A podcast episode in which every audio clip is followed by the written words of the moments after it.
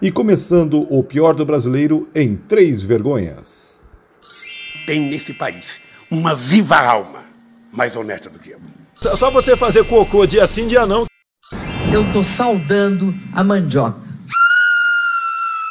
E é desse jeito, é mesmo, é porque é mesmo. Salve geral, salve você que está conosco. Estamos começando mais uma edição do Pior do Brasileiro, o seu podcast semanal em que nós falamos. Vamos falar a verdade, que vamos deixar de rasgar seda. A gente fala mal de político, é para isso que esse podcast serve. É isso mesmo, pronto. E tem político da gringa, política brasileiro, político tudo quanto é jeito. Direita e esquerda, não, não fazemos distinção Ah, nenhuma. não, direita, esquerda, centro, vai tudo pro vinagre aqui, não Ai. tem conversa. Ai, governo, sou contra. Isso. Porque qualquer outra coisa é panfletagem, apenas isso. Salve, Jenny, torcedora sofredora do Atlético Paranaense. Salve pessoal, bom dia, boa tarde, boa noite. Depois desse jogo pífio, né, do grande Clube Atlético Paranaense, né, um jogo sofrível. Eu estou até com uma cara de derrota, né, porque eu tava esperando outra coisa, né? Mas enfim. boa noite, boa tarde. Salve, querido Tramujas, o puxa-saco mor de Alexandre de Moraes. Salve Ednei, salve Duda, salve Jason, salve Alexandre de Moraes e salve aos que votaram no programa passado, no podcast passado, que o, o pai da mentira não voltaria antes do dia 1 de abril ao Brasil, né? Para comemorar o golpe militar que mentirosamente está lá registrado no di- dia 31 de maio, ma- de março, mas na verdade foi dia 1 de abril. Sempre achei que essa aí foi uma, é, é uma narrativa que precisa ser bem explicada pela, pelos fatos, porque assim, é, eu pergunto para pessoas que viveram a época, que não é o caso de, de nenhum de nós quatro aqui, e tenho datas diferentes. Eu recebo data de 1 de abril, recebo data é, de um dia antes, então não dá muito para saber. Salve, salve, Jason. Olá, Ednei, olá, Tramujas, olá, Duda. Olá, você que nos vê pelas redes sociais, Facebook, YouTube, Twitch, que o Ednei me garantiu que existem. Olá, você que nos escuta pelas plataformas de podcast. Olha aí, terça-feira macabra, né? Estamos discutindo se o golpe foi dia 30, 31 ou dia 1 e eu tenho uma teoria, como não existia internet, né? as, as notícias eram, eram mais é, é, lentas, né? De se propagar, pode ser que tenha ocorrido até, quiçá, dia 28, mas eu não sou historiador e, como o Ednei bem disse, apesar da, da idade, eu não era nascido na época. Muito bem. Então, se você quiser participar conosco, é o Pior do Brasileiro podcast arroba gmail.com. Pior do Brasileiro podcast arroba gmail.com. Agora, o nosso querido YouTube tem lá uma playlist chamada Podcast. Então, quem está no YouTube Music, o YouTube Music, também pode nos acompanhar por lá. Sejam bem-vindos, meus queridos. O nosso acordo segue o mesmo. Curta, compartilhe, dê as suas estrelinhas, assine o nosso canal, por favor. É, querido Jason, Sim. semana passada fizemos um longo debate é, sobre o caso das armas, o caso da, da professora que infelizmente veio a óbito, a liberação de armas ou não nós tivemos o desenrolar daquele caso que nós demos um ampassant sobre a guarda municipal e hoje nós tivemos depoimento, ontem, perdão, ontem foi dia 3 de abril, nós tivemos depoimento de um dos guardas envolvidos que admitiu que a arma foi plantada, que a, o tal, a tal faca de 25 centímetros que estaria no boné do menino foi plantado. Um tema um quanto tanto estranho, mas que, na sua opinião, suscita alguma relação, guarda alguma, algum questionamento com armas? Não, continuo achando que cada um tem o direito de portar uma arma se assim o desejar. Não, não acho que isso mude em nada. Tudo bem. Suplente de Nicolas Ferreira tem cargo cassado na Câmara de Belo Horizonte por fraude eleitoral do partido. Olha que coisa maravilhosa. O Tribunal Superior Eleitoral, TSE, decidiu por unanimidade caçar a única cadeira do PRTB na Câmara de Vereadores de Belo Horizonte. O partido foi condenado por fraude à cota de gênero no pleito municipal de 2020. Naquela votação, o único vereador eleito pelo PRTB na Câmara na capital mineira foi Nicolas Ferreira a Nicole. A Nicole, a gente conhece.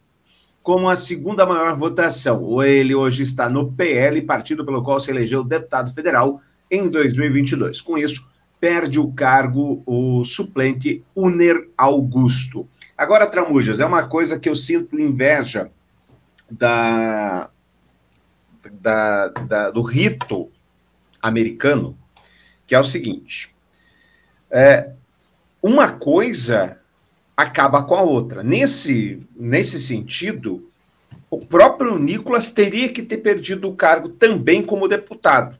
Por quê? Porque ele se elegeu vereador baseado numa fraude lá atrás. Essa fraude foi comprovada. Hoje ele perde o mandato. Se ele continuasse vereador, ele estaria, ele teria perdido o mandato. Mas nesse interim ele fez uso do mandato para se, se eleger novamente e ser o deputado federal mais votado no Brasil, mas no Brasil não funciona como nos Estados Unidos. As coisas não são interligadas, principalmente nessa questão de legislação e crime. É complexo e ao mesmo tempo é complicado, né? É, não faria sentido mantê-lo, na minha opinião, também como deputado, já que ele usou o cargo de vereador para ganhar a vitrine, né? Espelhar e se tornar o deputado federal mais votado do Brasil, que é surpreendente alguém que é totalmente pautado por pauta de costumes e que, na verdade, costume e moralidade só funciona de um lado, né? Só quando a balança pesa para o lado dele, ele julga, quando a balança começa a pender do lado contrário, ele simplesmente esquece disso e vamos seguir outra pauta, vamos puxar uma outra polêmica que vai fazer esconder todo o processo. Então, concordo contigo, acho que não, não faz o menor sentido, é, isso talvez fosse um processo que deveria ser revisto no Brasil, porque ele usou sim a bandeira é, como deputado, como vereador, para se tornar o deputado federal mais votado do Brasil. Mas por outro lado, Jason, uh, se essa lei que eu acabei de defender valesse aqui para o Brasil, os casos julgados por Sérgio Moro e todas aquelas condenações que ele fez também teriam que ser revistos. Afinal, ele foi declarado incompetente. Vocês entendem que incompetente não é, é sobre ser bom ou ruim. Ele foi declarado incompetente para julgar aqueles casos. É, eu acho que passou da hora de, de, de, dar um reset geral em tudo aqui. Tem que, tem que, eu, eu acho que tinha que zerar. Vamos, vamos, vamos parar tudo? Parou? Parou geral? Devolve para os índios e pede desculpa. Devolve para os índios, pede. Vamos, vamos, vamos tentar conversar, vamos chegar num consenso e começar do zero novamente, porque é um, é um, um descabimento atrás do outro. Você vê, é, um, um, o salário mínimo hoje é R$ 1.350, né, aproximadamente. Tem, tem, né? é, é, tem, tem gente que ganha o, o, a obscenidade é, de, de um salário estratosférico sendo político. Eu lembro daquele caso do, do, do deputado que falou que era um, uma imoralidade eles ganharem é, X sim, e sim. um jogador de futebol ganhar X na décima potência. Então, é, é, é, é, disso que eu falo, sabe? As coisas estão erradas, não é de hoje, e olhando no horizonte eu não vejo perspectiva de melhora. Muito pelo contrário, agora é ladeira abaixo para o fundo do poço e a hora que chegar lá embaixo alguém arranja uma pá e cava mais fundo. É, chega no Japão ou na China. É.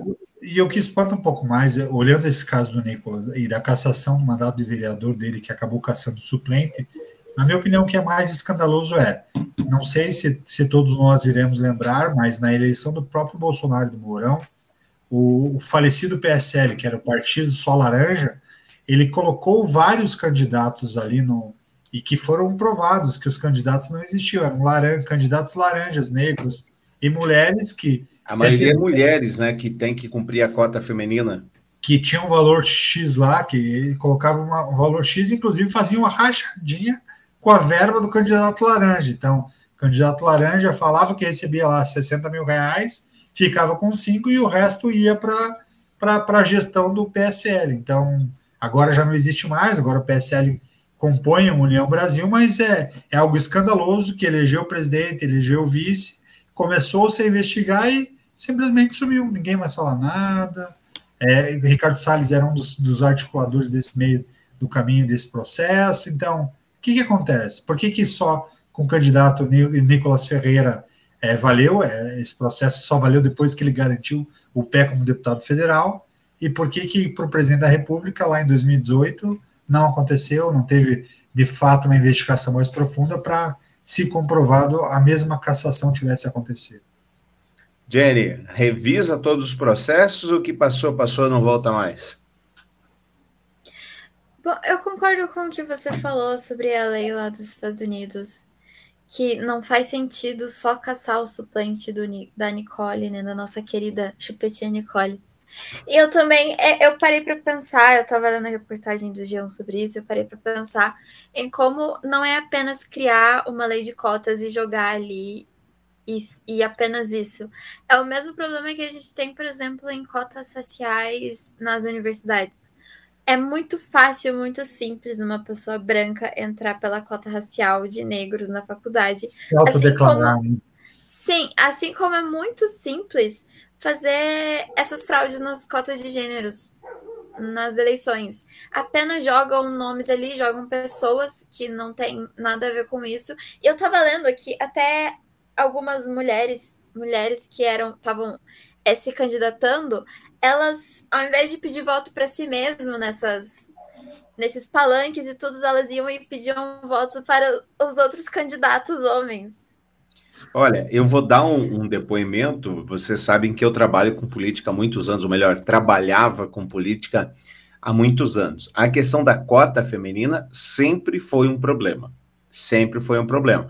E aí se pode achar um milhão de argumentos. Nunca houve uma, uma um incentivo para que as mulheres realmente fossem candidatas, ou os próprios partidos jamais abriram para que elas fossem candidatas.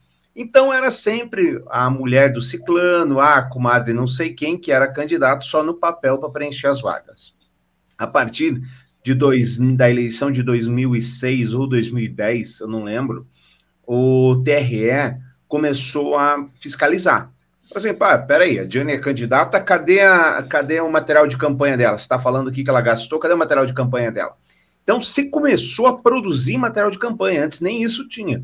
Então, começou a produzir. daqui, aos 20 anos, daqui aos 20 anos, a candidatura real vai acontecer. É, tá começou a se produzir santinho, adesivo e ficava lá estocado, porque na verdade não tinha, de fato, a candidatura feminina. E você via isso muito claramente no, no boletim de urna. Ia lá no boletim de urna, a candidata tinha um voto quando tinha. Muitas vezes nem o Sim. voto dela tinha. Então, isso é extremamente comum.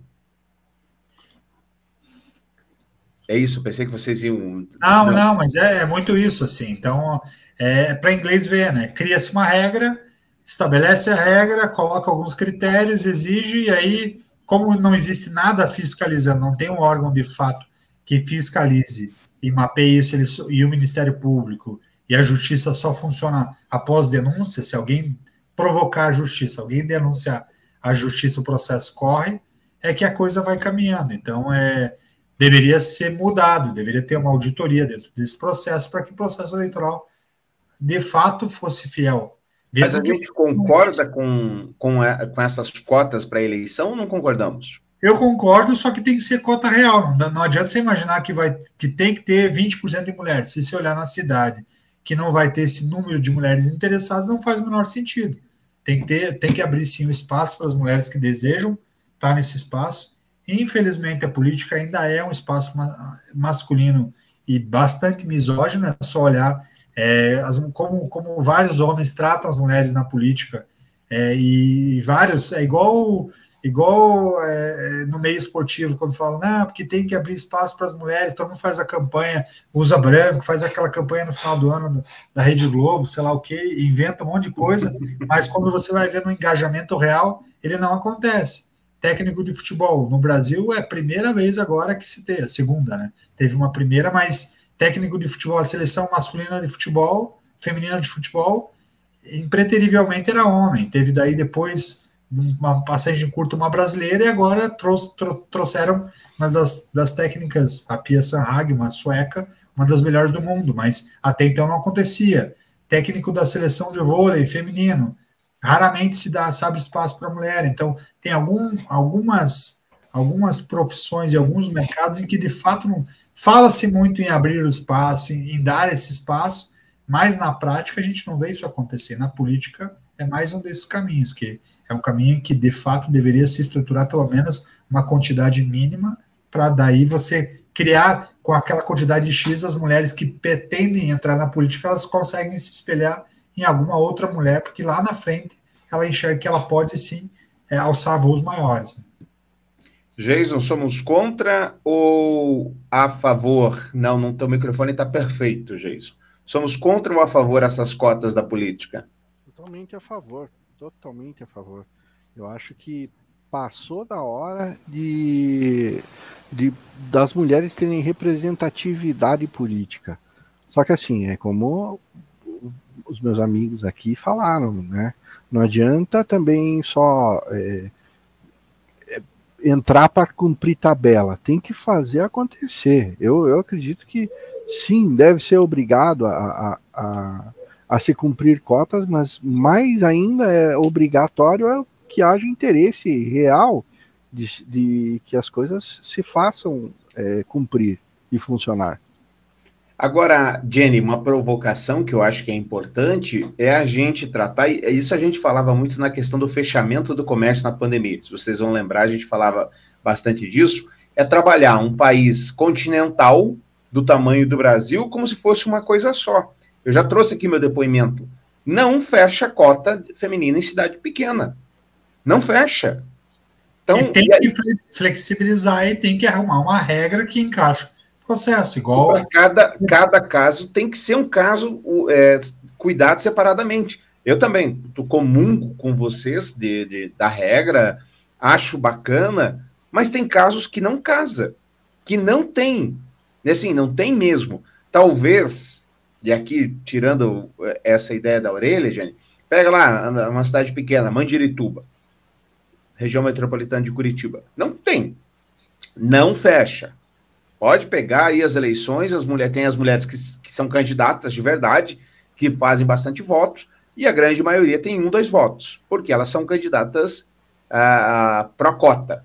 Assim é, é, como é que diz? É, figura, é, figurante. Figurante. Então, Talvez uma boa ideia fosse a seguinte: então, beleza, não fechou a cota, todo esse dinheiro da cota você investe em educação política feminina. Pode. Porque você não pode inviabilizar um partido, do, do o candidato, porque não fecha a cota. Ou estou falando M aqui, Jenny? Não, eu concordo. É, confesso que eu não tinha parado para pensar, não sei, não, não tinha passado pela minha cabeça. Que, se eu não me engano, me corrija se eu estiver errada, é 30% do, dos candidatos do 30%. partido. Isso. É, não faz sentido, por exemplo, São Paulo, capital, ter isso de 30% e Mandirituba, Campo Largo, sei lá, é Luanda. Isso. Não, não faz sentido, realmente. É, mas, infelizmente, eu, pelo menos, eu, eu não vejo esse debate de cotas não, não de gênero acontecer. Eu vejo muito, sim, e precisa ter debates de cotas sociais nas, nas, universidades, em, não sei, vagas de trabalho, mas realmente nas eleições, na política, eu não vejo esse, esse debate. E fazia um bom tempo que eu não via. É, foi quando é, surgiu esse realmente esse esse caso do Nicolas, que daí voltou esse assunto, mas eu infelizmente não vejo esse debate. E seria uma ótima ideia essa da verba que está sendo destinada para essa cota de gênero depois ser destinada à educação da mulher na política. Porque também é. Eu vejo muito pouco sobre isso. Não só na representatividade, mas também disso de ensinar e de demonstrar e explicar o que seria mulher na política. É, a, grande, a grande discussão, e talvez, e, e, começa inclusive pela vitrine da própria política, são quantos partidos políticos hoje no Brasil? Se eu não me engano, são menos de 30 partidos políticos no Brasil, 30 aí, ou pouco mais de 30 partidos políticos, deu uma enxugada no último ciclo. Mas quantos desses partidos que a gente lembra de cabeça que a presidente do partido é mulher? Eu só me lembro do PT e do Podemos, e do Podemos eu nem sei se ainda é que era a Renata, Renata, Renata Abreu, se não me engano, era do Podemos, e a Gleisi Hoffmann, que era do PT. Dos demais partidos, alguém aqui lembra o nome de alguém que alguma mulher não. que seja presidente? Então, deixa eu até dar uma, uma pesquisada aqui, presidente. É, deixa eu lembrar se a Renata Abreu do Brasil, mas não lembro não. E mesmo a, a Gleisi ainda tem o Lula, que é o que manda de verdade. Exato. É, é, eu não sei se, se ela já não tem essa autonomia. Oh, é, é, a Renata Abreu que ainda Só é. cinco dos 31 partidos políticos do país são comandados por mulheres. Ó, tem mais três que eu não conhecia, Duda. Eu só conhecia a Renata Abreu e a Gleisi Hoffmann.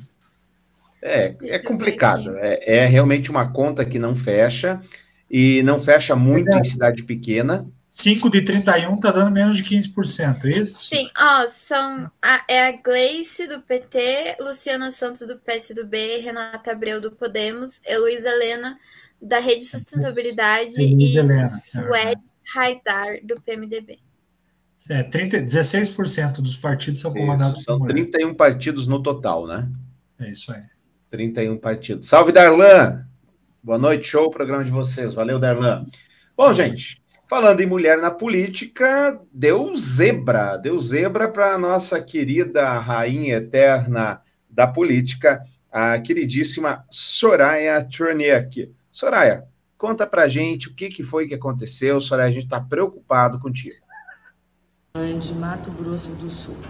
Eu vim aqui registrar um boletim de ocorrência contra um cidadão cujo nome eu não vou dizer, mas o que aconteceu? Ele foi extremamente deselegante, saiu do limite da liberdade de expressão e adentrou para desfilar no Código Penal com calúnia, difamação, injúria, ofensa à minha honra, em uma entrevista ao vivo que eu estava dando para uma rádio aqui.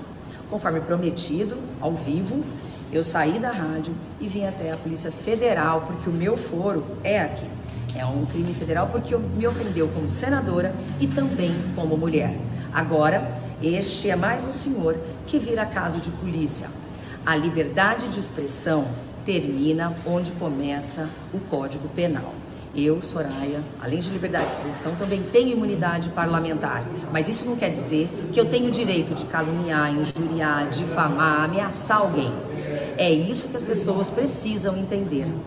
Quem fizer, pode até fazer, mas vai responder devidamente. grande abraço para todos. Bom, a Soraya é o seguinte, ela participou de um programa de entrevistas na Capital FM 95, a gente está se valendo da coluna política do UOL Notícias, em Mato Grosso do Sul, e um ouvinte entrou ao vivo, supostamente para fazer uma pergunta para ela. O homem falou que ela é uma, abre aspas, uma das maiores traidoras da pátria, fecha aspas, acusou-a de receber propina e a chamou de, abre aspas, piranha traíra, fecha aspas. A rádio interrompeu a ligação do homem e a senadora afirmou que tomaria providências. O nome do ouvinte que a xingou não foi divulgado. Mais tarde, a parlamentar anunciou nas redes sociais que havia acionado a Polícia Federal sobre o caso. Ela disse que o denunciou por calúnia, difamação, injúria e ofensa contra a honra. E aí ela falou tudo que a gente ouviu. A que essa semana também foi lembra lembrada por um famoso meme, o 23 e 59. Obrigado, militares, pelo golpe militar meia-noite, que nunca mais se repita, ou algo parecido com isso. Aí fica difícil, né, Jason? Ah, é, é eu, o que, que, eu vou falar, cara? É, é a política. É, é, por isso assim que eu acho que eu jamais, em, em sã consciência, aliás, deixa eu registrar aqui. Se um dia eu me meter com política, vocês me, me, me põem uma camisa de força e me joguem no manicômio, porque eu fiquei é. louco. Política é a arte da hipocrisia. Política é a arte da prostituição ideológica. Ou, bem como você falou lá no, no grupo de pauta, Ednei, o vento mudou. O vento mudou e ela acompanhou. Eu, eu não, eu, eu, em sã consciência, enquanto ser humano, homem de 40, homem hétero cis de 45 anos, se eu defender um, um, um, um ideal, assim, para eu mudar esse ideal, vai ter que ser. É, eu não estou falando que eu sou é, cabeça fechada, muito pelo contrário. É parece, no caso. Não, mas... não, mas eu, eu, tenho, eu tenho mente aberta. Se eu realmente ver que eu estou errado, não vejo problemas em mudar de opinião. Agora, convenhamos, né? Não vai dar uma de louco assim, do nada. Opa, não, é tipo, é, é meia-noite, é, 11h59, obrigado militares pelo golpe, que não foi golpe, né? Foi a revolução. Ah, e aí, meia-noite. foi revolução, você tem razão, é, é verdade. Aí, à meia-noite, ah, que isso nunca mais ocorra. Por favor, é, é, Senhor, olhai por nós, porque vou te falar, tá bravo.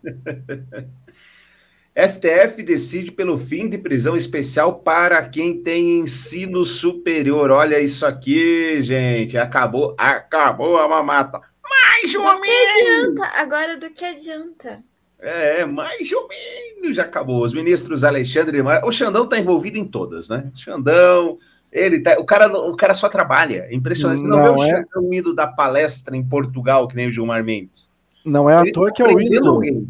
Ídolo do Tramujas. Tramujas tem um pôster do Xandão, quando o Xandão posou na revista G, o Tramujas ostenta no, no, no seu quarto lá um pôster do Xandão, isso é, toda a sua magnitude. Não, não, não. não. não. Tá, deixa, deixa eu dar o, o, serviço aqui. Alexandre Moraes, Carmen Lúcia, Rosa Weber, Edson Faquin, Dias Toffoli, Roberto Barroso, Luiz Fux, Gilmar Mendes, André Mendonça, Nunes Marques e Ricardo Lewandowski votaram pelo fim do direito à prisão especial a detentos que têm diploma de curso superior. Aliás, a despeito, eu acho que é uma das primeiras unanimidades desde que o Cássio Marques e o, o Nunes Marques e o André Mendonça entraram para a Suprema Corte. Então, a Procuradoria-Geral da República havia apresentado uma ação contra o benefício.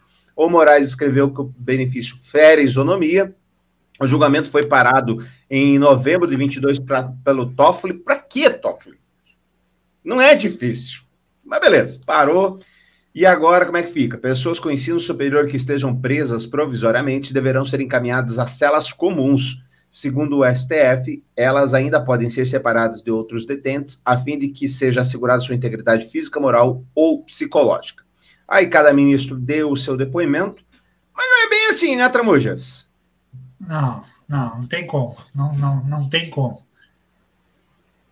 Travei? Não, não. travou, você segue.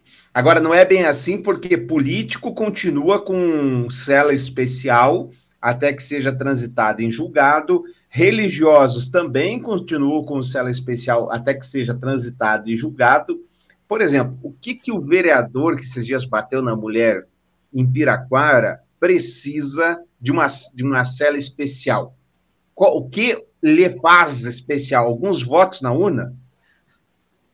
É, não, faz o menor sentido, né? Teria que abrir para. Se acaba essa diferença, teria que acabar para todo mundo. Acho que não faz nenhum sentido ainda preservar políticos e juristas. E aí, Jenny, prisão para ensino superior, prisão especial, sim ou não? É, eu confesso que antes eu não entendia isso. Eu sempre levava como meme mesmo, né? Assim, ah, agora eu tô fazendo ensino superior, né? Caso aconteça, caso aconteça alguma coisa, tem uma sala especial. Perdeu o Playboy. Sim, aí agora eu estou, eu estou lendo aqui, né, quem ainda tem direito a essa sala especial. Essa mamata, pelo jeito, também nunca vai acabar, né? Porque Não. só tem gente lá de cima. E político. Que é o pessoal que vota. É o pessoal que vota, né, nisso também, que tá aqui. Então eles não vão tirar. Mas também imagina o Xandão indo lá para a penitenciária da, lá em, em, Brasília, não ia dar muito da certo. Né? Papuia. Né? Na Papuda, isso, tava tentando Sim, lembrar. Na papuda, não, não, mas peraí. Se for pela cartilha dos terraplanistas, ele ia estar bem, porque os terraplanistas até hoje dizem que ele foi advogado do PCC, né? Sabe, Tem essa também. sabem por quem eu fiquei sabendo é, dessa, de- de- desse maravilhoso, dessa maravilhosa mudança na- na- no, no, no, no sistema Vamos de ver, gente. especial? Vamos ver? É, Vamos vamos, ver. ver, vamos ver. Vamos ver. Fala, doutor Fran. Tá certo, pelo menos eu vou pra cela especial, né? Ah, você não vai pra cela especial, não existe mais, hein? Mas como assim? Eu sou engenheiro, eu sou formado, eu tenho curso superior, eu tenho cela especial. O STF determinou que o artigo do Código de Processo Penal Eu adoro esse determinava cara, prisão eu especial do quem tinha Fran. curso superior, ele é inconstitucional. Então, você não vai poder ser preso em cela especial. Vai ser preso na cela comum, como todos os outros, ou quase todos os outros presos. Caramba, então ninguém mais vai ter cela especial? Aí que tá, não é bem assim. Olha lá. Os políticos continuam tendo cela especial, os juízes, os promotores, os membros do Tribunal de Contas da União, os delegados de polícia, nós policiais, até alguns advogados, desde que estejam no exercício da função, continuam tendo cela especial. É só o resto das pessoas que não vai ter mesmo. Você tá preso! Bom, é, Só eu acho que de, mesmo. é, Ah. de, todo- de toda essa galera aí, o único que eu concordo, a, em princípio, é com policiais e delegados. Realmente, até que se seja, até que o, o tenha transitado e julgado, aí realmente não tem como colocar ele na mesma cela dos caras que ele prendeu. Não faz sentido. Aí vai ser uma. Uma desa, um, me perdi a palavra agora, rapaz. Um desalento, não é? Um desestímulo. Desistiu. Ah, ele prender qualquer um. Falar, Agora, o quê? Vou prender, dali a pouco os caras armam aqui para mim, eu vou junto? Negativo. Então, esse o policial e delegado eu concordo. O resto, o, Bo- o Bolsonaro, a gente já. Eu acho que a gente nunca vai cansar de bater no Bolsonaro, mas tem uma frase dele que eu acho que faz assim um tanto quanto sentido. É aquele negócio, né? Não quer ir preso, só não matar, não roubar, não estuprar e pronto, você não vai preso. Sabe? É, é, é, O é o óbvio. frase o falada- óbvio. É, o duro que essa frase falada pela boca de quem fez não faz nenhum sentido. Né? Exatamente. É só olhar o exatamente. histórico do, do cidadão, né? Tudo que ele construiu, ele falando isso, mas daí articulando por trás com advogado, com recurso aqui, paga, é, arrumando promotor, conversando e tal, não faz o menor sentido. não fale assim, é, Tramujas, que hoje ele devolveu mais uma caixa de joias com Rolex de ouro branco cravejado a diamantes. A cada descoberta, por enquanto, de 154 viagens, já descobrimos três caixinhas. Espreme, parece aqueles, aqueles desenhos animados que o cara chacoalha outro de ponta cabeça, começa Vai caindo. Tem que dar uma chacoalhada. Acho que dá mais, dá para chacoalhar um pouco mais. E, aprende... e aprendemos com o Moro que, e Onyx Lorenzoni, que quem faz o mal feito, mas se arrepende, tá tudo bem, tá tudo certo, não tem problema nenhum. Então, Não, eu, eu, o do Sérgio Moro, o melhor de tudo é, é a corrupção seletiva, né? O, o- ele enxerga a corrupção muitas vezes onde não se prova, mas ele que pega o dinheiro de auxílio moradia, mesmo tendo residência própria, não é corrupção. Isso é, tem outro nome, não é corrupção. Não, isso é porque eles estavam muito tempo sem aumento, daí aproveitou uma coisa, ligou com a É um outra abono. e É boa. um abono. Ele considerou, ele considerou como abono, é, é eu que está dizendo auxílio, mas quando eu for receber o meu lerite, lerei como abono salarial. Bobagem. Falando nele, juiz da Lava Jato pede proteção contra poder político de Moro e Dallagnol. É, isso vai dar o que falar ainda. O juiz Eduardo Apio, titular da 13ª Vara Federal de Curitiba, que é o atual responsável pelos projetos originados na Operação Lava Jato, requereu ao Tribunal Regional e Federal da Quarta Região, o TRF4, a adoção de medidas de segurança contra ameaças que vem sofrendo. As tentativas de intimidação começaram na segunda-feira, 27 de março, após o magistrado tomar o depoimento do advogado Rodrigo Tacla Duran, que citou os nomes do ex-juiz Sérgio Moro e do ex-procurador da UTAN Dallagnol como envolvidos em extorsão contra ele. Como ambos os par são parlamentares e têm foro privilegiado, a PEU enviou o caso ao Supremo Tribunal Federal. No requerimento das medidas de segurança, o atual juiz da Lava Jato cita que as ameaças são diretamente decorrentes do poder econômico e político dos dois acusados por Tacla Duran, o senador Sérgio Moro do União Paraná e o deputado Deltan Dallagnol do Podemos Paraná. A PIL cita também intimidações por conta da sessão que envolve integrante de facção criminosa. Essa mesma motivação, poderio político e econômico desenvolvidos, fez com que o juiz da 13ª Vara de Curitiba encaminhasse Tacla Durão ao Programa Federal de Testemunhas Protegidas assim que ele entregou à Justiça fotos e gravações que confirmaram suas acusações. Aí eu já sinto falta do Moro. Se citar o Moro ali, já tinha vazado as fotos, as gravações, mas... a gente já estava na mão com tudo já isso aí. Já estava no Jornal Nacional. Exato, mas sabe que eu acho que um pedacinho do Moro está acontecendo lá dentro, porque já vazaram um áudio em que tem uma negociação entre o, entre o advogado do Tacla Duran e o Zucoloto, falando para que o dinheiro fosse repassado para o repassado para o escritório do, do, do Arnes, que é o Matheus Arnes, que é amigo do Zucoloto, e o Zucoloto, que é sócio da Rosângela Moro.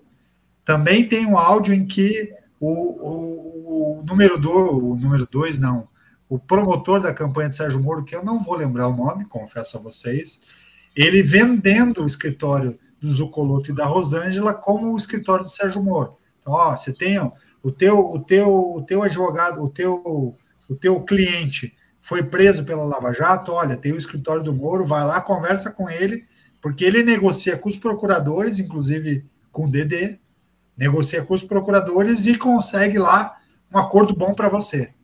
Então, vai, já está começando a vazar e está, inclusive, está tá, tá tendo uma denúncia muito forte de que Curitiba se especializou em escritório de advocacia para lavagem de dinheiro e para controle da gestão dos recursos que seriam ou não devolvidos para a União através das multas do processo da Lava Jato.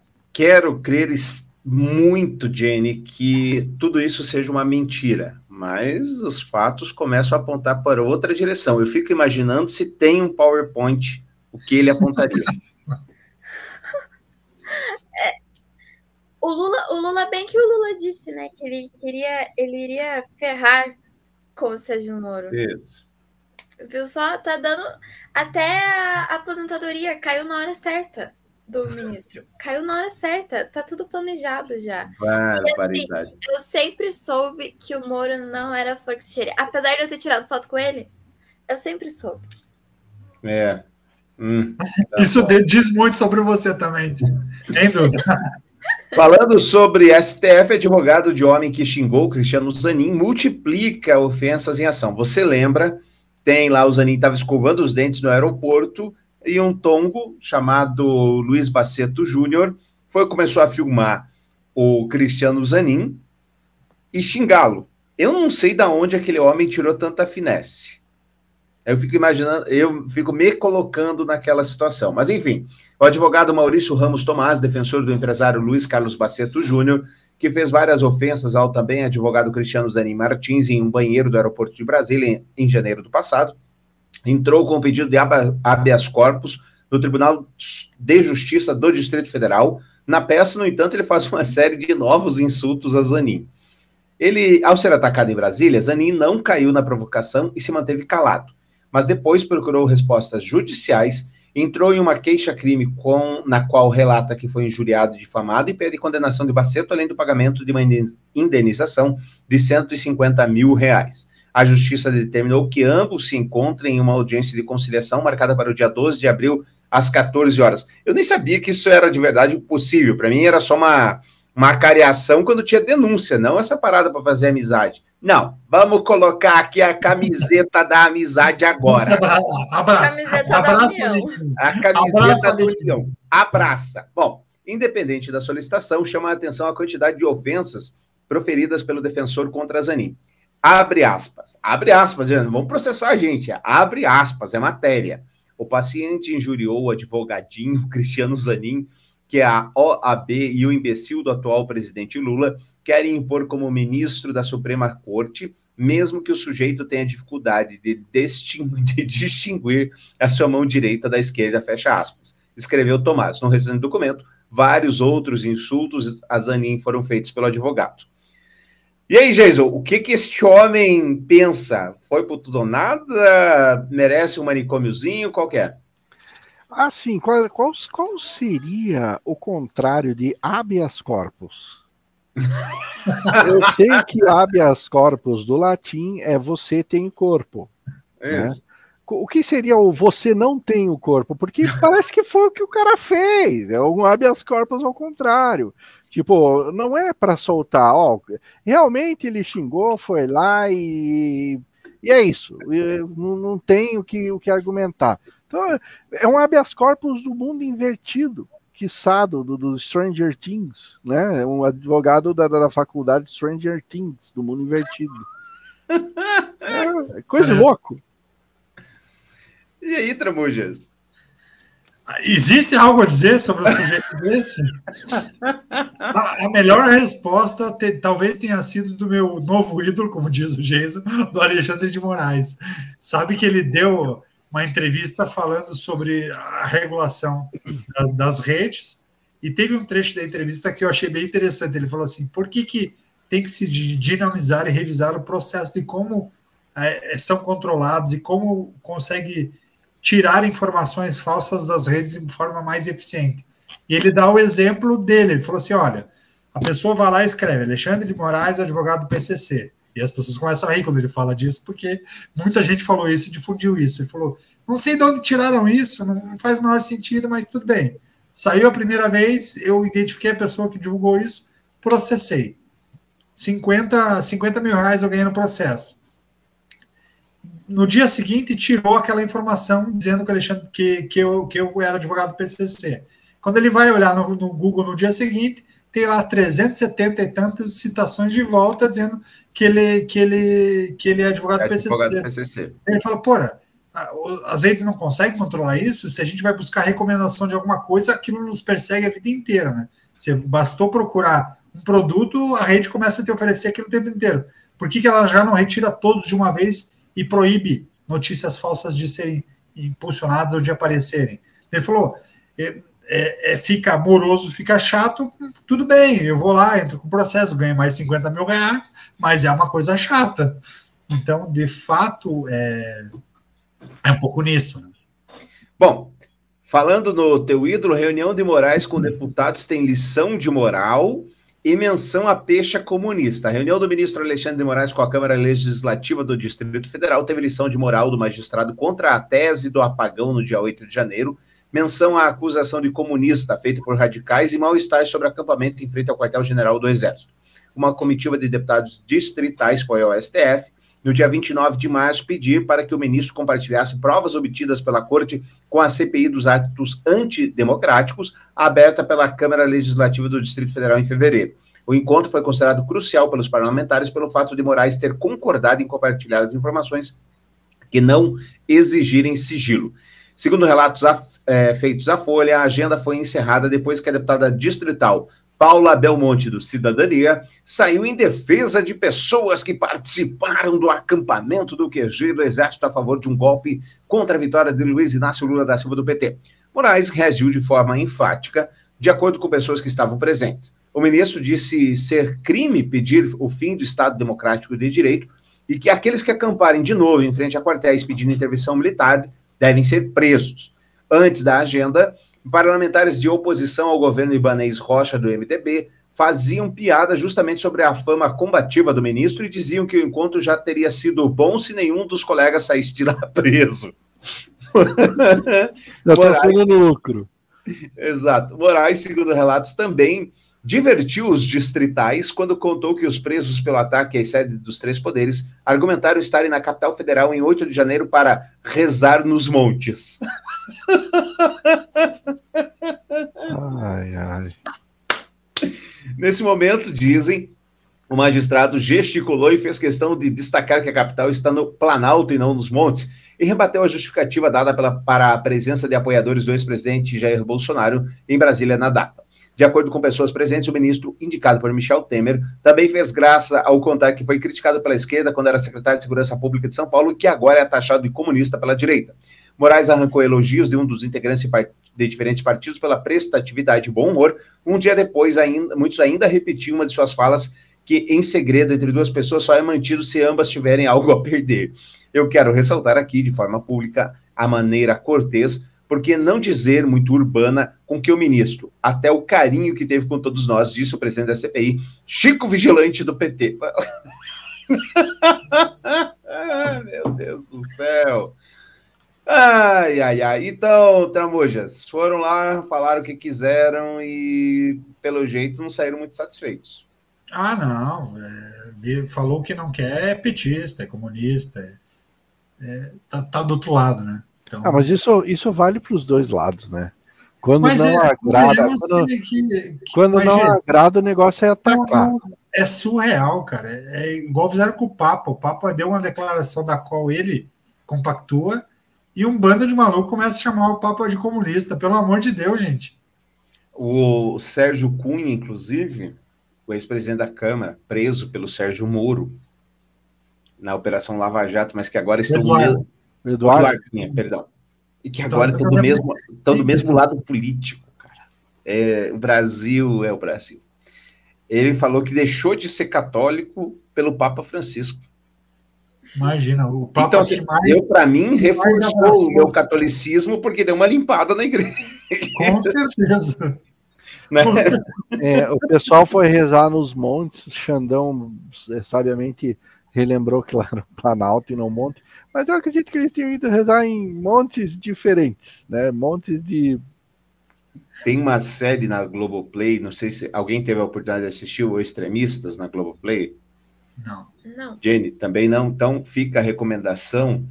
A Globo lá colocou uma infiltrada nos grupos bolsonaristas lá e no QG, lá na, na frente de quartéis. Aquilo ali, aquilo ali é um hospício. É um hospício. E é, eu falei na, na semana passada que se tivesse bingo aberto não tinha acontecido tudo o que aconteceu. Porque assim, não são pessoas que são más Aquele bando de não é gente, não é gente não, ruim. Só são então, pessoas que. Mas aí é que tá, na minha opinião, e aí é, e aí para ser muito sincero, no mundo normal existiria esquerda, existiria direita, existiria centro. Governo Bolsonaro, na minha opinião, 90% dele era é essa a essência de maluquice. É só olhar o que fizeram com o caminho do desmatamento, que é uma coisa surreal, a, a expansão do garimpo, que é surreal, a maneira como fizeram a, a, a, parte do empobrecimento da população, através inclusive da Petrobras, quando você faz política de preço, da qual você faz o, o Robin Hood às avessas, você tira do pobre para jogar no, no colo do rico, e principalmente do rico de fora do Brasil. Então, se você olhar na essência do bojo, na minha opinião, por que, que eu não considero que o Bolsonaro é pilar de, de, de, de oposição ao Lula? Porque o Bolsonaro, é, o governo Bolsonaro e a gestão e o resultado do que foi sendo construído é surreal. Não dá para discutir. É discussão e visão de quinta série na gestão de um país.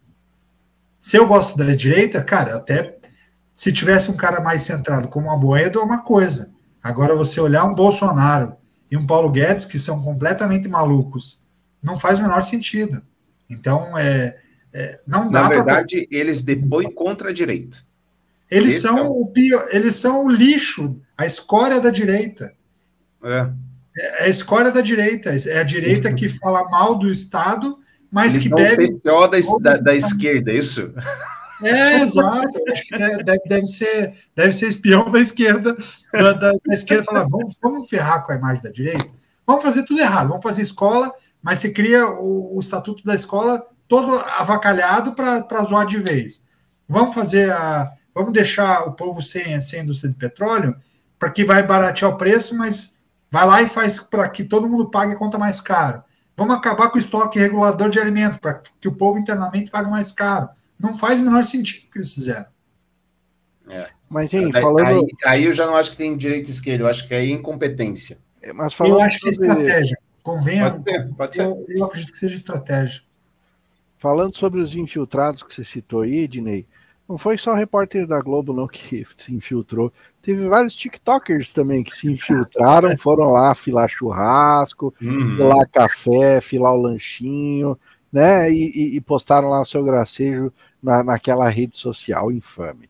Mas, porém, Eu- todavia, eu acho Hum. que isso dá um pouco de crédito a, a, a todo esse pessoal que, que planta essa teoria da conspiração de que 8 de janeiro foi obra de gente infiltrada, sabe? Então, é, é assim, é, é estranho. É estranho. O que, que é o pessoal, o que, que o cara ganharia com isso?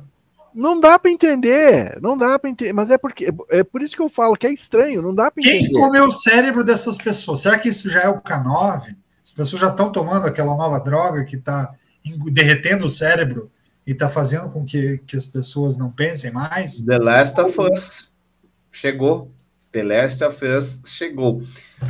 Agora, vocês aqui não têm lugar de fala, vou falar só com a Jenny. Jenny, E- É Duda, rapaz. Duda. É, não confunda, gente. É, você confunde. Agora muito. que eu estou gravando, Duda. Ou faz o L aí, porque cancelaram o novo ensino médio, Duda. E aí? Eu faço com força, Welly. Hum, Ainda bem que cancelaram o novo ensino médio. Por quê? Vão vai ter aula de quitute, não vai ter aula de coxinha, fazer coxinha, não vai ter. mas por quê? Calma lá, de- deixa eu entender aqui na visão da Jenny, que é a única adolescente do, do ensino médio aqui do programa. Porque eu não concordava com o novo ensino médio. Eu acredito que não fazia sentido. Se realmente o ensino médio, quando eu cursei lá o ensino médio em 2017, realmente precisava de melhoras. Mas essa não, não essas melhoras que falaram que seriam melhoras. Não concordo com o novo ensino médio. Acredito que não estava fazendo efeito. Assim como o novo Enem. Eu acredito que o Enem nessa nessa, nesse jeito que estão fazendo, acredito também que não funciona e precisa de melhoras. Mas, assim, se tem alguma coisa, tirar alguma, alguma visão boa para tirar disso tudo que teve do novo ensino médio, é que mostrou que realmente não estava funcionando, não estava trazendo resultados. É, E daí agora tá, vamos tentar algo novo, né? para quem tá por fora, então, no governo Temer se votou e se aprovou o novo ensino médio. É, partiu de uma premissa da qual eu concordo, que eu veja bem, a gente tá com na mão um, um- com um celular que tem mais potência do que o, o computador que levou o homem para a Lua. Tudo na nossa vida evoluiu, tudo. Mas você ainda estuda igualzinho o seu tataravô, uma carteira atrás da outra com uma figura de autoridade lá na frente repassando conhecimento. Basicamente é isso. 99% do ensino é isso. Ah, mas tem o Waldorf, ah, mas tem não sei o quê. 99% do ensino é isso. Então ele se propôs o seguinte: fala assim: olha, nesse novo ensino médio, a gente vai dividir, você vai fazer o que, que você tem mais aptidão. E aí eu acho. 60% fica grade como estava. O que, e que é? 40 era 60% mantendo as matérias, que são as matérias tradicionais, e 40% Menos, menos história e filosofia, eu acho. você flexibilizando a grade e trazendo para junto da grade algumas coisas, conceitos que são interessantes. Educação financeira. Parte da premissa fazia sentido. O Uhum. problema estava no como. Como a gente estruturava ou estruturaria isso para que isso de fato fosse validado. E aí, como tudo que é mal feito, coxo de retalho, estourou nessa bomba. Exatamente. Vai botar esse estilo de ensino em uma sala de aula com mais de 45 alunos? Não vai funcionar. Eu acho É. que a ideia, assim, no papel, beleza, maravilhosa. Eu queria muito ter tido aula de finanças. Não tive aula de finanças. Eu fui ter aula de finanças no terceirão, mas no SESI, que é um colégio particular. Mas olha que Mas fantástico, Duda. Teve um caso de, de- que, que trouxeram como exemplo, que era uma aula de educação financeira no interior do, de Minas Gerais, em que o professor de educação financeira era o professor de biologia. Viu só? Então, não tinha ninguém qualificado para dar aula de educação financeira, e quem estava dando aula de educação financeira era o professor de biologia. Vamos, Geiso, antes de eu te dar a palavra, Jenny, Mas isso é bom ou é ruim? Peraí, peraí. Vamos, vamos. Tem um vídeo bacana do SESI, que do sistema do portal da indústria SESI Senai, que explica como é que ia ser essa parada do ensino médio. Eu acho que é bom a gente entender bem para que nós possamos é, opinar com mais autoridade. Você aí, pai, estudante, professor, já ouviu falar do novo ensino médio, mas ainda não entendeu muito bem como funciona? Vem que a gente desenha.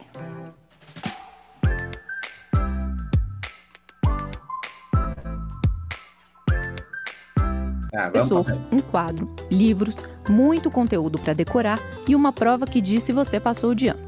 Vendo que esse ambiente não era muito estimulante para o adolescente do século XXI e que muitos chegavam no ensino médio, reprovava Tá uma formação é geral para todos os alunos. E bom, garante uma aí, vai. formação geral para todos os alunos. Para isso, ela define competências e habilidades que todo estudante deve desenvolver. E aqui eu preciso fazer um parêntese. Parece um detalhe, mas é nessa palavrinha, competência, que está a grande revolução. Em vez de ter várias disciplinas que tornam o dia a dia na escola uma verdadeira via crucis, com aula de inglês às 7, matemáticas 8, filosofia às 9, biologia às 10 e física às 11, você vai aprender por área de conhecimento e esquece aquele modelo tradicional de prova.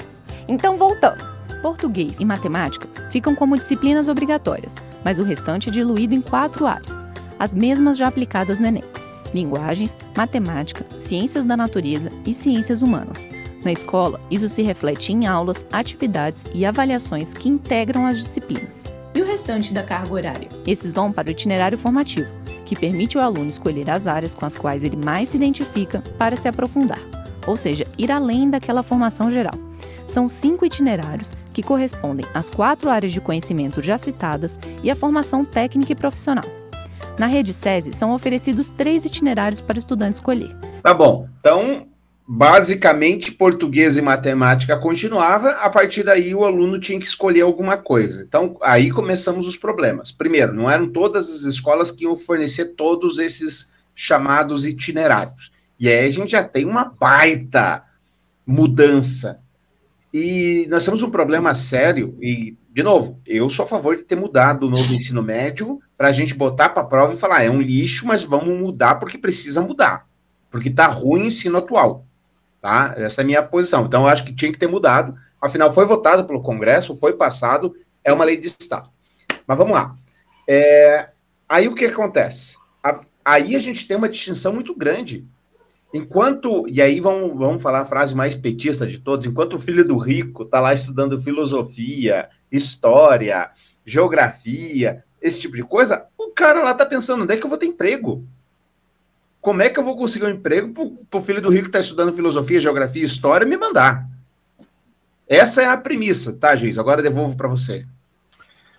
Então, eu, eu por fora, totalmente por fora do, do, do que era toda essa mudança. É, e eu acho que eu concordo muito com o que a Dura falou. Pô, na teoria é lindo, maravilhoso. Eu, eu, eu achei fantástico. Na prática se mostrou. Não se mostrou nada que não entrou. Não, não entrou. Começou, né? Ele, co- ele Começou, começou, você não falou que o professor de biologia estava dando educação financeira? começou. Ele, ele só ia, ele ia aumentar as. Agora ele ia começar a aumentar, ia gradualmente aumentando. Eu achei, eu achei que seria muito, muito salutar, mas para tudo, como tudo que é bom tem que ter uma boa estrutura para funcionar, não dá para pôr a carroça na frente dos bois. Eu, por exemplo, pô, eu concluí meu ensino médio em, em 95 e eu fiz eh, o segundo, na verdade era o segundo grau, eh, com processamento de dados. Então eu já, eu já tive um, um- um- Profissionalizante. curso técnico profissionalizante que, pô, pautou minha vida durante muito e muito e muito tempo. E até hoje eu faço uso de tudo que eu aprendi. Eu não vejo é, é, é, como poderia dar errado um modelo tão bacana, porque eu achei, eu achei legal. Eu não vejo como poderia dar errado. Só que, né, a gente não pode esquecer que a gente vive na República de Bananas e que tudo é feito na base da gambiarra. E quando é feito na base da gambiarra, a tendência não dá certo. Tá, então só para eu entender aqui, para a gente encerrar, que já estouramos, eu não sei como é que a gente tem pouca pauta, hoje a gente estoura o tempo, é impressionante. É que nem um bate-papo gostoso. Isso, então só para eu entender, quem era favorável à mudança do novo ensino médio, o único favorável que era eu. É isso? Eu sou, eu, Não, eu eu era sou favorável. mas não favorável de mudança nas coxas. E de volta. Tá, mas diria- são três anos, Tramuchas, que coxas. mal feito. Na minha opinião, foi extremamente mal feito a estruturação do, do modelo. A ideia de mudar para fazer com que as pessoas, os alunos engajassem mais, faz sentido. Como foi feito, na minha opinião, foi extremamente mal feito. Fala, Jenny. É, eu sou totalmente contra esse novo ensino médio, mas a gente também tem que colocar um parênteses que isso aconteceu bem na pandemia, né? Hum. Que o ensino foi totalmente precário. Não, mas, o pessoal mas é passou de projeto ano foi. sem Mas o aprender. projeto, como a Ednei falou, Duda, não foi na pandemia. O projeto foi, foi plantado no governo Michel Temer. 2017. Sim. 2017. Sim, sim, sim. Na pandemia, pós-pandemia, que foi validado e começou, começou o ano passado e está dando. Mas, gente, vocês, vocês estão confundindo a história. Ano passado nós tivemos alguns pequenos ensaios. Não estava rolando. Esse exato. ano que era para rolar universalmente no Brasil todo. E isso que foi que o, o Camilo Santana não queria, mas o Lula obrigou ele bloquear a- as coisas. E aí a gente tem que ver o interesse também, porque quem que estava com interesse desse bloqueio? A PP Sindicato. Porque a APP Sindicato muda toda a dinâmica de dar aulas para o professor, muda completamente. Você É, mas- sai daquele modelo tradicional lá que eu acabei de falar de, de- de figura de hierarquia e, e- e pa- repassar conhecimento para outra coisa. Tem o protecionismo, e concordo contigo, e a gente tem que ter o olhar crítico em relação a que toda mudança, para quem já está acostumado com o modelo, vai tentar travar para criar o protecionismo, e eu acho que sim, deveria ter mudado. Na minha opinião, a forma como foi feito foi, mesmo que seja no projeto piloto, que já não se mostrou tão eficiente como se imaginava, justamente por falta de preparo e criar a condição para que isso de fato pudesse ser replicado tanto para o rico quanto para o pobre. Então, acredito que poderia ser melhor planejado, tem que ter a mudança, só não concordo com a forma. E aí, olhando o modelo e olhando a forma, assim como a APP Sindicatos claramente fez lobby para não mudar e pressionar para que essa mudança não acontecesse, a rede de iniciativa privada, obviamente, está babando e falando, é, chacoalhando as mãozinhas falando, pá, tenho aqui uma boa oportunidade de fazer projetos novos, das quais eu posso abocanhar mercados que eu não tenho. Então, o Paulo Guedes e o próprio Michel Temer lá atrás, o Paulo Guedes, a irmã do Paulo Guedes, era diretora de, de univers- de- do, do Conselho das Universidades Particulares. Então, obviamente, por coincidência, existia um movimento lá. E o próprio ex-ministro da Economia falava que era esquisito, era muita. A universidade não poderia ser tão acessível, que deveria primeiro se preencher a primeira escala de ensino técnico para poder suprir a, a mão de obra das empresas das indústrias, que era uma mão de obra mais barata, e aí depois poucos poderiam chegar lá no ensino superior. Então, de volta, que a gente falou, não sei se foi incompetência ou estratégia. Na minha opinião, foi estratégia da extrema-direita fazer esse modelo, criar esse modelo também para travar nesse processo educacional no Brasil. Muito bem. Não concordando com vossas senhorias, agradeço a opinião de todos e quero dizer que, ao contrário de vocês, para encerrar este, esse episódio, eu vou, eu vou estar nos livros de história no futuro. Por quê? Eu falei nesse podcast várias vezes, várias vezes. Dei o exemplo do Karl Marx, que era um bêbado chupinzeiro do dinheiro alheio, que hoje é um ícone, que as pessoas amam, idolatram, etc. E na época não davam esse valor. Falei sobre Olavo de Carvalho aqui. Falei que hoje. Não, hoje. Calma. Só, só omite a cidade que, que tá fazendo isso. É, não precisa, não, não precisa entrar em tanto detalhe de Não, é, omite a Câmara, cidade, por favor. Câmara de Curitiba concede honraria a Olavo de Carvalho. Na, aprovou em primeiro turno, na Ainda bem que eu não sou dessa cidade ainda. 2 de abril, O a concessão de título. Deixa eu falar aqui do mestre. A concessão de título de cidadão honorário ao escritor e auto-intitulado filósofo Olavo de Carvalho. A proposição do vereador Éder Bor- Éder Borges contou com o apoio da maioria simples dos parlamentares, um total de oito votos favoráveis. Com a honraria, Quem Você, o tem guru do bolsonarismo morto no ano passado, se torne um cidadão honorário da cidade. Aí o Borges falou o seguinte: ai, ai. Como se expatriar de uma cidade? Eis que contribuiu extensivamente para a academia brasileira, sendo grande influência de estudantes curitibanos das áreas do direito, ciência, política, sociologia, filosofia, astrologia. Faltou astrologia aí. Então tá aí, gente. Eu avisei. Eu avisei. Eu avisei. Entre as, as posições mais criticadas do nosso querido agora colega conterrâneo Olavo de Carvalho. Calma, Tramujas. Quem diria a gente chamar Olavo de Carvalho de conterrâneo? Ai, que ânsia de vômito. Olha só, durante um dos picos de mortes pelo coronavírus em 2020, ele chegou a publicar que, abre aspas, o medo de um suposto vírus mortífero não passa de história de terror para acovardar a população e fazê-la aceitar a escravidão como um presente de Papai Noel. Morreu do que mesmo? Covid. Ah, justiça divina. Então, parabéns, Jason, parabéns, Tramujas, parabéns, Duda. Vocês agora têm Olavo de Carvalho como seu conterrâneo. Eu, Eu só lamento meu... uma coisa, só lamento é. uma coisa. Que o, um grande escritor curitibano, Dalton Trevisan, não, esti, não esteja vivo, porque ele já escreveu O Vampiro de Curitiba, agora poderia escrever O Capeta de Curitiba. foi boa essa, essa foi boa. Jason, alguma, alguma menção ao seu conterrâneo? É, é com imensa vergonha que eu digo que. Eu, nossa, eu sempre tive orgulho de Curitiba, eu sempre tive orgulho de ser curitibano, mas colocar eu lavo meu carvalho como cidadão honorário. Ah, cara, eu repito a pergunta: tem como se expatriar de uma cidade? E se tiver, eu acho que eu vou. Eu, eu, eu não suporto ter, ter, como conterrâneo, mesmo que por menção honrosa, tal criatura abominável.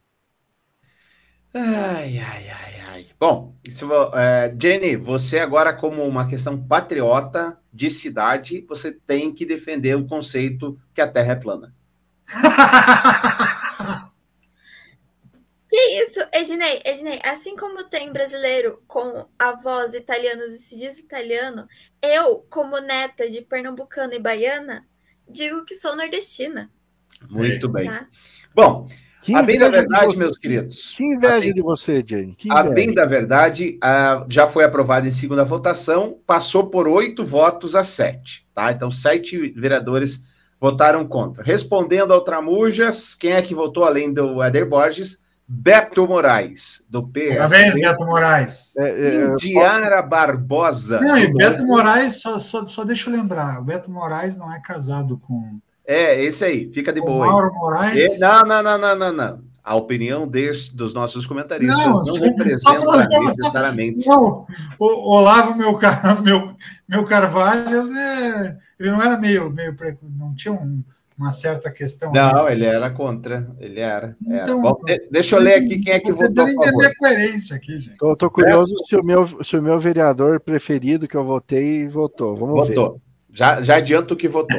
Ah, que decepção. Depois eu vou puxar a orelha dele lá no Facebook. Beto Moraes, Indiara Barbosa, Osias Moraes, do Republicanos. A, a Indiara Barbosa é do Novo. Osias Moraes, do Republicano. Ah, Partido Novo, então tá certo. nada de, partido nada de novo. Do é. Solidariedade. Rodrigo Braga Reis, do União Brasil. Parabéns. Sargento Tânia Guerreiro, do União Brasil. E Zezinho do Sabará, do União. Escapou, hein, Jason? Escapou, escapou. Depois eu vou dar uns parabéns lá para o Sidney. A professora Josete, do PT, e Dalton Borba, do PDT, foram os mais incisivos é, porque não tem formação acadêmica, disseram: Curitiba é uma cidade conservadora e liberal, sim, mas ela sabe distinguir bem o conservador de um fascista. O mundo produziu muitas figuras públicas que foram uma mancha, uma excrescência na história do mundo, como Hitler, Olavo de Carvalho proferiu as maiores excrescências de uma boca humana. É, pode manifestar na história. Votaram contra. Então, já que vamos dar, né? vamos dar os parabéns Vamos aos sete os guerreiros. parabéns. É. Né, os sete guerreiros aí votaram contra. É, Josete Dalton Borba, Georgia Prates e Mandata Preta, que é aquele mandato coletivo do PT, Erivelton Oliveira do Cidadania, Leônidas Dias do Solidariedade, Marcos Vieira do PDT, Maria Letícia do PV. Agora, aquela galera que não quis se queimar. Ah, Jesus, tá aí, Jesus. ó. Tá aí. Aquela tá aí. galera? Que A- Ainda mais daqui de. Santa Felicidade. Olha Fugiu. só, rapaz. Fugiu. É, a, a galera que não quis se queimar, se absteram. Amália Tortato, do Novo. Bruno Pessutti, do Podemos. Hernani, do PSB. Jornalista Márcio Barros, do PSD. Mauro Bobato, do POD. Mauro Inácio, do União. E Sidney Toaldo, do Patriota. Os dois últimos aqui de Santa Felicidade. Um que é Maurinácio é filho do. Não, o Maurinácio é o, é o vereador ali que apoia bastante o Trieste, time de futebol amador. E o Sidney, que é o, Iguaçu. candidato- que é o presidente do Iguaçu, os dois times de futebol amador aqui de Santa Felicidade. Bom, pior do que aqueles que não tiveram coragem foram aqueles que nem foram votar. Até porque. Ah, ainda teve isso? né? Até porque é o seguinte, foi 8 a 7. Se um desses fosse votar contra, Salvava a nossa pele. Então, Salvava quem a que não foi?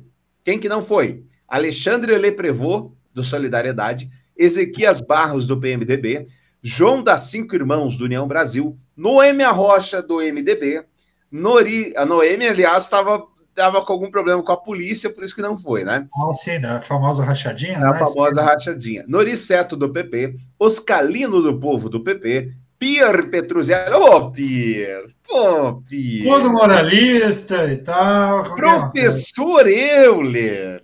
Ô, professor, fui seu aluno de física lá no Positivo. Serginho do Posto do União Brasil, Tico Cusma do PSD, Tito Zeglin do PDT, Toninho da Farmácia do União. No momento da votação, Ângelo Anhone também não estava do PT. Fugiu, acredito. só. Ô. E era Procel, Banhone. Piccolo do União e Salles do Fazendinha não tinham presença registradas em plenário. E a bem da verdade, o presidente da casa, o Marcelo Facnello, não pode votar, só vota em caso de empate. E é isso aí, gente. Que Eu legal, hein? entendo a posição do Sidney de não querer se queimar, porque assim, aqui ele é vereador de Santos. Para você que do, do- do mundo aí, não, que não sabe, Sidney, a gente transmite esse podcast da vergonhosa cidade de Curitiba, né? E o Sidney Toaldo é o vereador de Santo, um dos vereadores eleitos de Santa Felicidade. Ele Santa. Felicidade é um bairro extremamente conservador. É, Existe É, não. muita gente. Aqui o conservador é com pé no. É, é um, é conservador bem ali na fronteira da- da- do, do, do- É, Deixa o Jason terminar, por favor. não chega a ser uma Santa Catarina, di- diga-se de passagem, né? Não chega a ser uma Santa Catarina. Mas assim, tem muita gente conservadora aqui. O Sidney, com certeza, conhecendo o Sidney como eu conheço, já de alguns, algum, algum tempo, ele não compactua com esse tipo de coisa, mas assim, ele- se desse, se ele deixasse claro isso, ele dava um baita tiro no pé. Então eu meio que.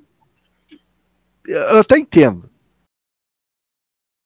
Não era bem isso. Não, não, não, não, não, não, não, não, não. Eu tenho que desenhar. Passando pano com Gênio Vendamin. Não, não, não, não, não, não, não, não. Eu até que não, agora eu concordo, concordo. Semana Concordo, que vem concordo. a gente tá de volta. Tchau, gente. Um abraço. Beijo na alma. Tchau. Tchau, Tramujas. Até mais.